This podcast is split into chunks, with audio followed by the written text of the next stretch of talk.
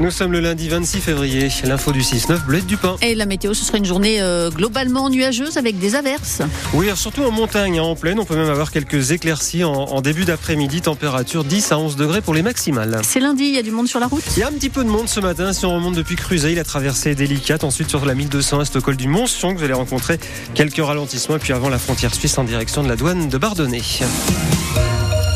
Une tragédie hier dans le Puy-de-Dôme. Quatre skieurs sont morts au Mont d'Or dans le massif du Sancy. Ils ont été emportés par une avalanche hors piste dans un secteur appelé le Val d'Enfer qui se situe à 1600 mètres d'altitude environ au-dessus de la station de ski d'Auvergne.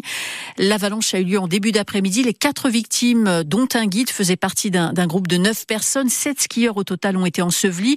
Trois s'en sortent avec des blessures légères. Selon le quotidien régional La Montagne, le groupe faisait partie du club alpin français de Vichy Vichy et Massolzay.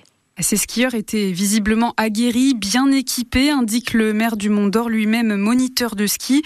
Un groupe de neuf personnes, pour la plupart originaires du département du Cantal. Ils skiaient sur du hors-piste dans le secteur du Val d'Enfer. C'est une zone où le risque d'avalanche est élevé en ce moment, puisque là-bas, 50 cm de neige sont tombés en quatre jours. Un manteau neigeux qui n'a pas pu se consolider à cause des fortes rafales de vent. Hier après-midi, sept personnes ont été ensevelies par l'avalanche. Mais deux autres, situées sur une deuxième cordée, ont été euh, heureusement épargnées. Elles ont donc pu euh, prévenir les secours. Une cinquantaine au total mobilisées sur place dans la foulée. Certains skieurs étaient équipés de balises de secours. C'est ça qui a permis de les retrouver. Alors pour l'heure, on ne connaît pas l'âge des victimes. Le parquet de Clermont-Ferrand a ouvert une enquête pour déterminer les causes exactes de cet accident. Le risque d'avalanche sur le secteur hier était de 3 sur 5. Le risque en montagne, les obligations des guides et des moniteurs qui encadrent les groupes hors piste.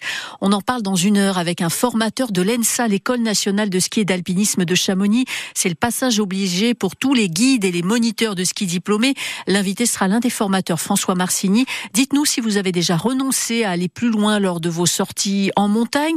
Euh, si vous trouvez que la lecture du manteau neigeux cet hiver est particulièrement compliquée, l'antenne est à vous 0806 00 10 10. Une femme âgée de 26 ans a été hospitalisée cette nuit à Genève dans un état d'urgence absolue après une chute et une glissade dans le vide.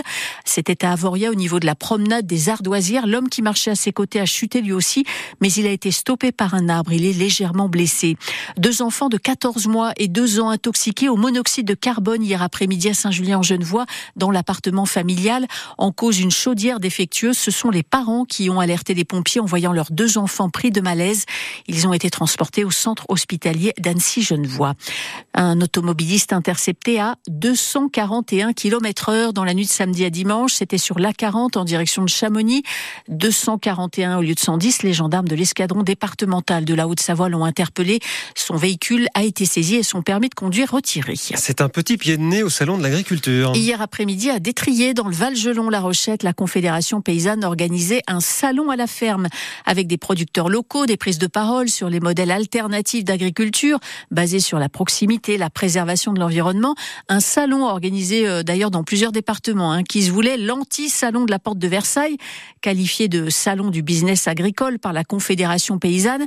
Sur les réponses que le gouvernement tente d'apporter, les intéressés restent méfiants concernant par exemple l'instauration du prix plancher sur certains produits évoqués par Emmanuel Macron samedi. Thierry Bonamour, le porte-parole de la Confédé paysanne en Savoie. C'est un début, c'est une de nos propositions, les prix planchers, ça vient de nos propositions, donc on pourrait se dire que ça va dans le bon sens. Par contre, nous, on parle de prix planchers au niveau national et pas européen. Les prix planchers européens seront forcément plus bas que les prix planchers français, puisqu'on est quand même peut-être le deuxième ou le premier pays puissance européenne, donc forcément on a un niveau de vie bien supérieur à, d'autres pays. Donc si on parle de plancher européen, ça va pas être suffisant pour les agriculteurs français. Les prix planchers, il faudrait qu'ils soient établis euh, pays par pays au niveau européen l'idéal.